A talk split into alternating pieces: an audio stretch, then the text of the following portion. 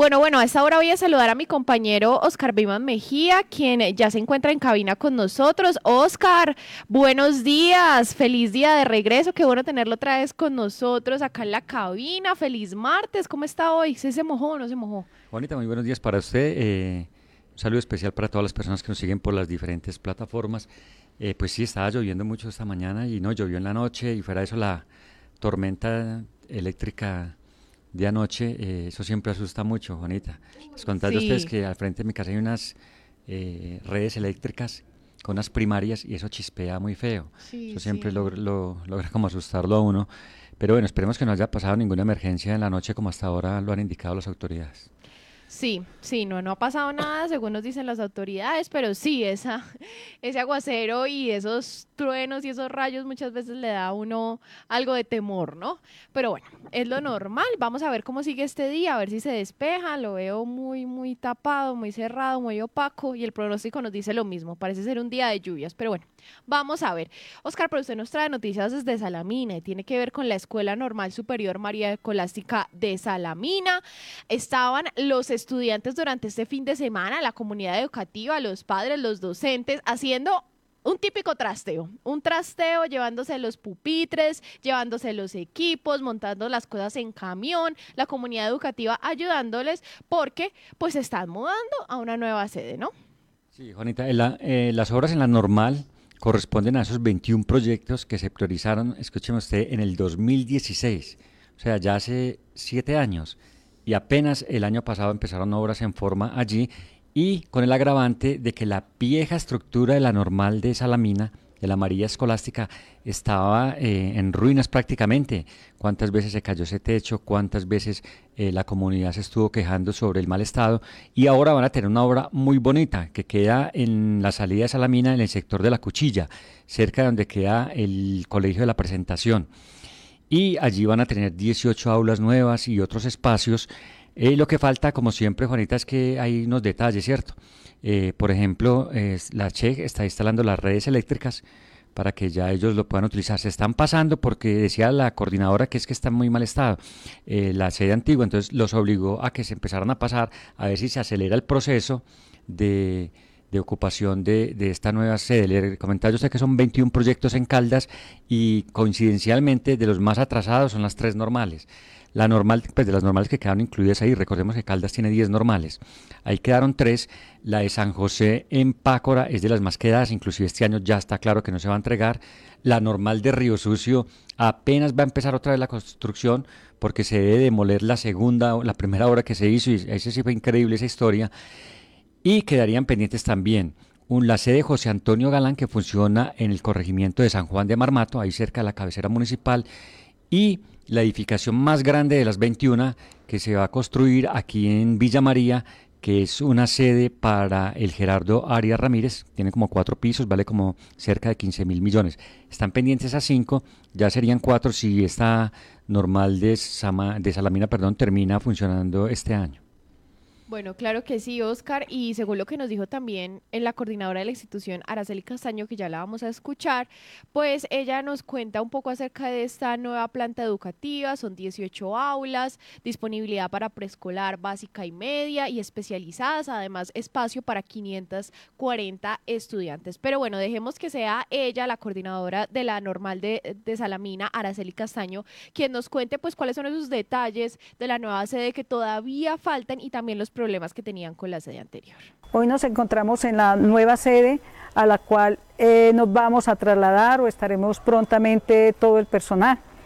Desde el transcurso de la semana iniciamos proceso de traslado. Eh, podríamos decir que vamos en el 95% ya de ubicación en esta sede. La próxima semana estaremos iniciando entonces labores escolares en esta nueva planta física.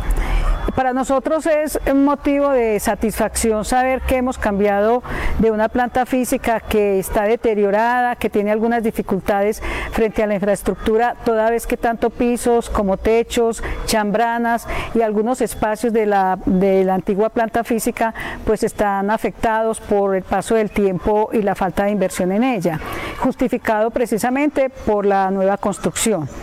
Hemos tenido algunas dificultades porque se nos dificulta entonces transitar por algunos espacios y eh, problemas con la electricidad mm, por su alto costo y porque hemos tenido pequeños conatos de incendio por cortocircuito. Esto apresuró el hecho de que nos viniéramos aún faltando algunas cosas en esta nueva sede, tal como las redes eléctricas que pues en este momento están en proceso de instalarse y de acuerdo a la información que hemos obtenido de, la CHEC e incluso de alcaldía, eh, se demora el proceso aproximadamente entre 20 días y un mes. De igual manera, aunque tenemos pequeñas dificultades para, para, esta nueva sede, nosotros creemos que en la medida que vaya pasando el tiempo la podemos ir solucionando.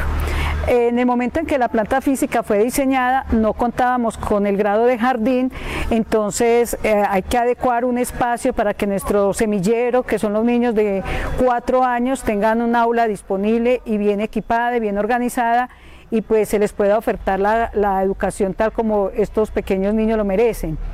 De igual manera, la planta física, mm, pues como mm, los fondos no están presupuestados para el programa de formación complementaria, en las dos aulas polivalentes que se diseñaron, pues se tienen que hacer también adecuaciones para ubicar a los estudiantes de programa de formación complementaria. Algunas zonas recreativas pues son mínimas porque prácticamente los espacios abiertos son eh, césped y no permite que los niños tengan un esparcimiento eh, y recreación en un espacio amplio. De hecho, pues se nos mm, prometió y ha sido un compromiso desde que se iniciaron eh, los diseños de la planta física que íbamos a disponer de otros espacios deportivos cercanos como es el Coliseo. Entonces confiamos que este compromiso pues se atienda debidamente y que nuestros niños y jóvenes puedan disponer de espacios eh, amplios, abiertos y de buena calidad para sus prácticas deportivas y culturales. Bueno, ahí escuchamos a la coordinadora Araceli Castaño y según lo que ella nos dice, pues con la información y la conversación que han tenido con la CHEC, incluso con la alcaldía, les han dicho que el proceso de poder obtener pues la electricidad se puede demorar aproximadamente entre 20 días y un mes adicionales. Entonces, bueno, parece ser que eso es lo que se va a demorar para que ellos puedan tener electricidad en esta nueva sede. Pero también nos da su opinión Francisco Javier Garcés, docente de esta institución educativa. Este momento eh, nos encontramos, mm, como ustedes lo pueden ver en, en el fondo, realizando nuestro trasteo, ya que nos vamos para la nueva institución. Eh, que por fin se ha hecho realidad, que por fin este sueño eh, se nos ha cumplido de tener una nueva planta física, la cual está diseñada con una arquitectura que va a favorecer mucho todos los espacios de aprendizaje, tanto para nuestros eh, estudiantes, que son el, fin primordial, como también para nosotros en nuestros procesos de enseñanza-aprendizaje. Esta planta física eh, ha sido pues un proceso largo eh, que nos ha permitido pues ir observando como de lo que fue un sueño pasa hoy a ser una maravillosa realidad. También hemos tenido dificultades en cuanto al tema del, coroteo, sin embargo ya esto se, ha, se ha ido solucionando y ya pues prácticamente para el próximo lunes estaremos ya eh, en la nueva institución. Eh, pensaría que de alguna manera, eh, como ustedes lo ven, pues nos vamos a llevar prácticamente la, dotación que el colegio tiene, aunque ya hay una partida que nos permite tener cosas que hacen parte de, la nueva infraestructura sin vamos a aprovechar lo que la institución tiene, los pupitres, los, los escritorios y todo lo demás con el fin de que podamos iniciar nuestras labores de la mejor manera. Bueno, eso es lo que nos dice el docente y bueno, parece ser que también tenemos unas imágenes en nuestro portal weblapatra.com por si les interesa sobre esta nueva sede de la Normal María Escolástica de Salamina.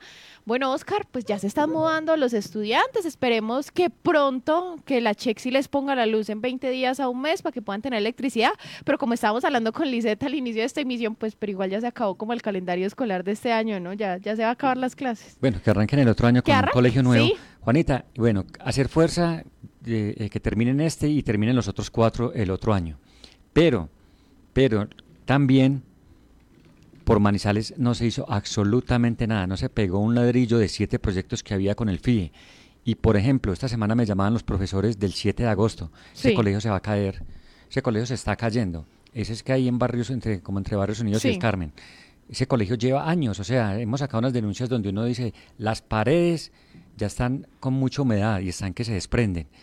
Y no se hizo nada, fueron siete proyectos que se quedaron desde la época de Octavio Cardona, que cuando era el alcalde, ellos hicieron la gestión, hicieron lo, lo que se llama casar. El gobierno daba una plata, la alcaldía dio otra y eso se fue quedando, se fue quedando, y que en licencias, que no sé qué, y pasaron estos cuatro años y solamente se entregó una escuela, que es la ciudad Manizales, que queda en el barrio La Palma, cerca del Observatorio de Chipre, que quedó muy buena y funcionaba una escuelita eh, muy deteriorada por, la, por el tiempo, quedó una escuela maravillosa, eh, con todos los estándares de calidad que, que se exigen, y eso debió haber pasado con otros colegios y nunca pasó. El FIE no resolvió eso, la alcaldía no sé si le faltó gestión o no, pero en todo caso fueron otros cuatro años perdidos para siete colegios de Manizales que están en pésimo estado. Situación que se repite lamentablemente.